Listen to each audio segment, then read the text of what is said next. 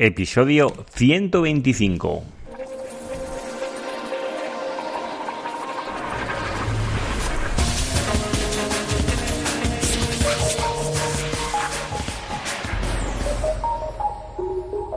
Muy buenos días y bienvenidos un día más al podcast de SEO Profesional. Ya sabéis, el podcast donde hablo, donde narro, donde explico mis experiencias propias en el posicionamiento web, en todo lo que está relacionado con el SEM y en el marketing online en general. Pues vamos allá. Si aún no me conoces, yo soy Juan Carlos Díaz y soy el locutor o el narrador de este programa. Si quieres saber más sobre mí, me puedes encontrar en seoprofesional.net. Allí, las veces que lo hago, que no son siempre, si hago notas o apuntes sobre el podcast, pues los encontrarás en la página web, en la sección de podcast. Hoy vamos a hablar sobre si necesito tener una app para mi estrategia de negocio. Antes de comenzar con el tema, os quiero, quiero comentar unas preguntas que tengo aquí sobre SEO, que hace días que las llevo arrastrando en varios programas y me gustaría darle solución en este.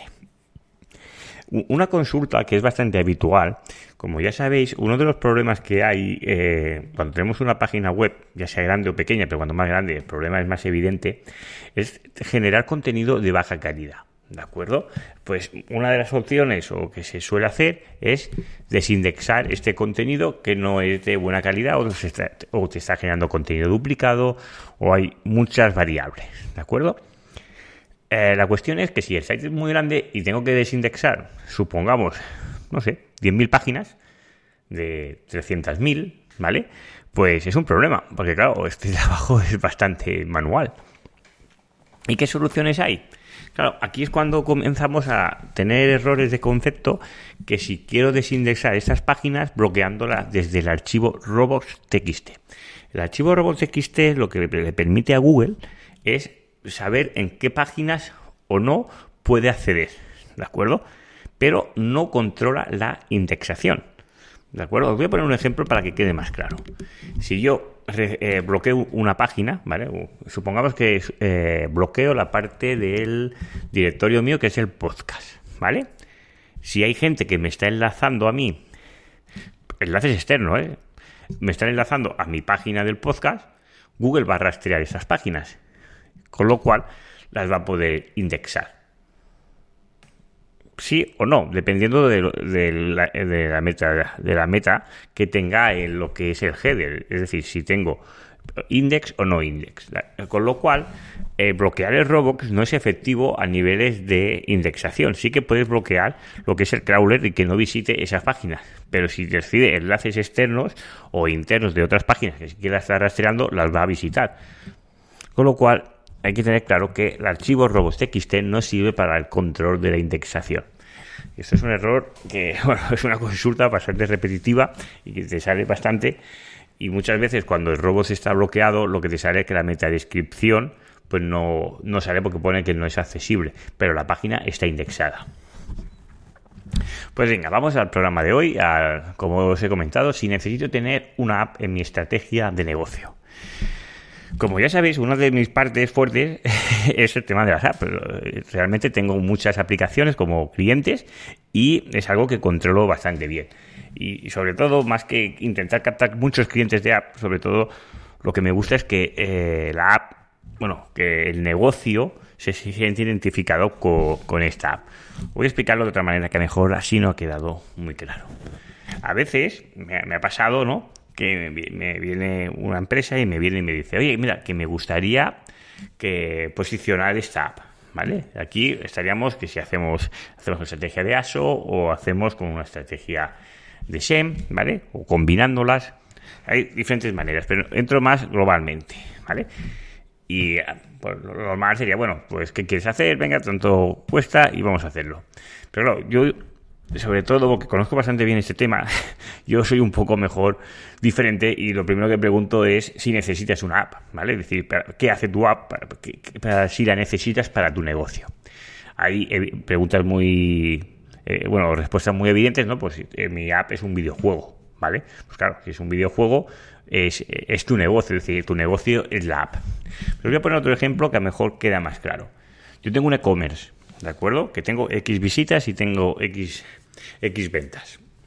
Y me dicen, oye, quiero tener una app, ¿vale? Pero tienes un e-commerce, sí, pero ¿para qué, ¿para qué la necesitas? Dijo, no, porque tengo un problema de que desde el móvil no acabo de tener toda la, buena conversión que tengo como puede ser en PC o en desktop y me gustaría tener una app para mejorar esas conversiones.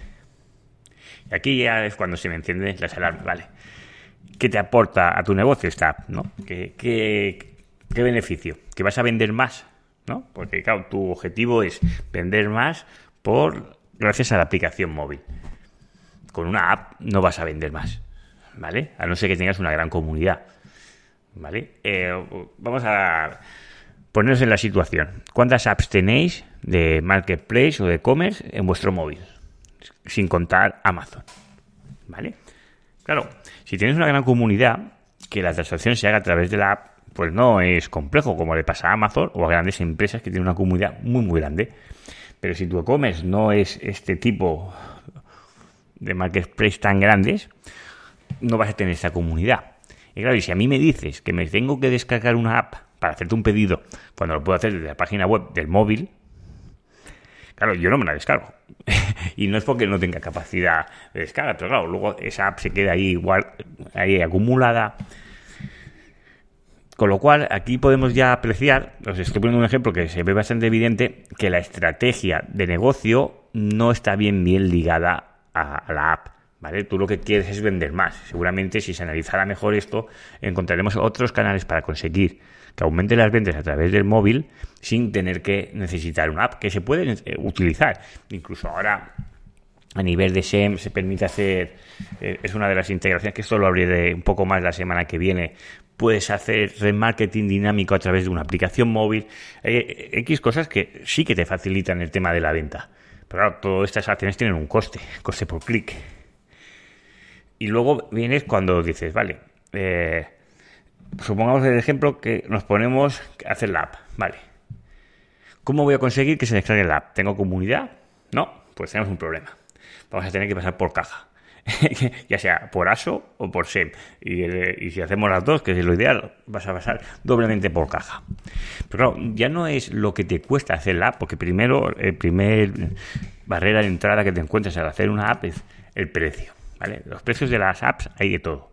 Hay desde 100 euros que he visto hasta 60.000 y 100.000 euros, dependiendo lo personalizada y la plataforma que utilices para utilizar una app. Ya sabemos que hay apps híbridas y apps que son nativas y cada una tiene sus ventajas y sus inconvenientes. Yo no voy a entrar a analizar cuál es mejor y cuál es peor. Pero bueno, además del coste de desarrollo de la app, que normalmente suele ser una parte importante, eso realmente no es nada no es nada con lo que te vas a gastar en promocionar esa app. Para que te hagas una idea, y a lo mejor estoy siendo muy pesimista, pero es la realidad.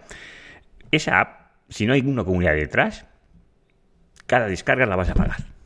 ¿Vale?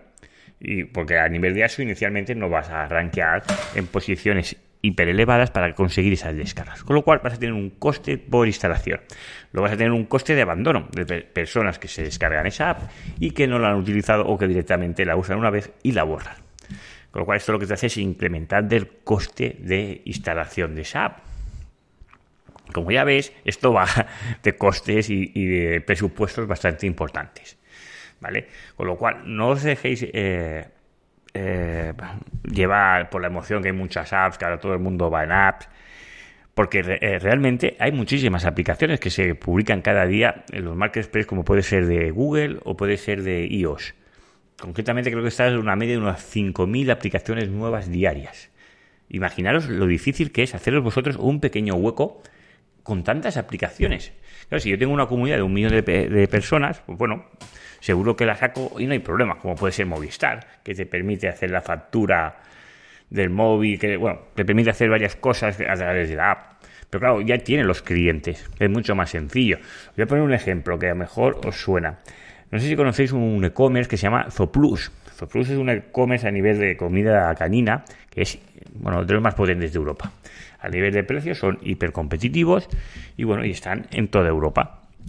esta gente tiene una aplicación y una de las acciones que intentaron es conseguir que la gente utilizara su aplicación, aplicándoles descuentos. Oye, si compras a través de la app vas a tener tanto descuento.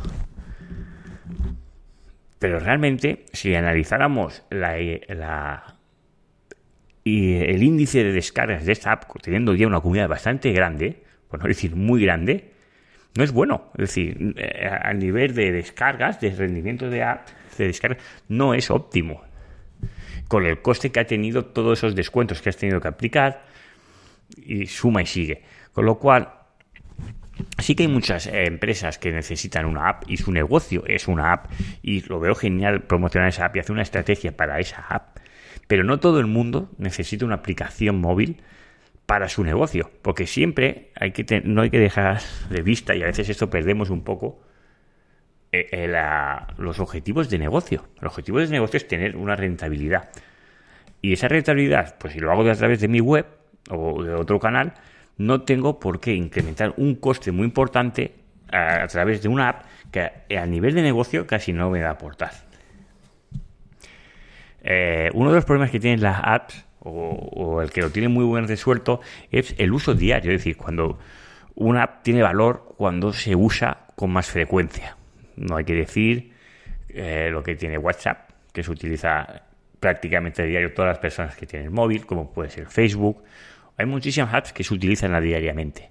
Pero si salimos del espectro, como digo yo, de la Champions League, es decir, los top, ¿cuántas apps utilizas diariamente o con una frecuencia eh, importante para poder monetizar ese importe? Porque claro, si no la utilizas, difícilmente la vas a poder monetizar o, sacar una rentabilidad a esa app.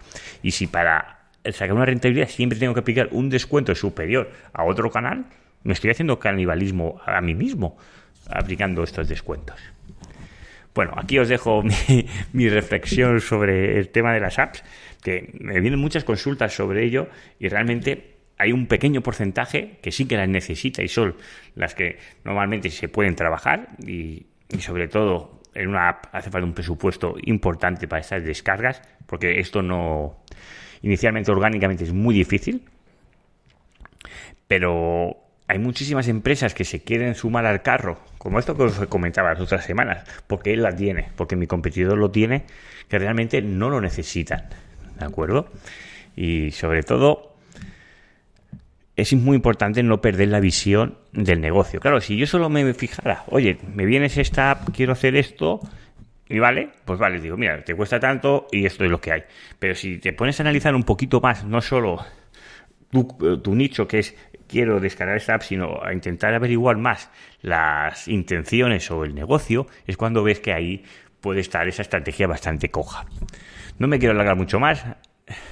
Os quiero dejar disfrutar de vuestro día de puente, si estáis de puente o si estáis trabajando, pues nada, que os sea leve. Os deseo que tengáis muy buen viernes y nos vemos la próxima semana con otro podcast de Ser Profesional. Hasta luego.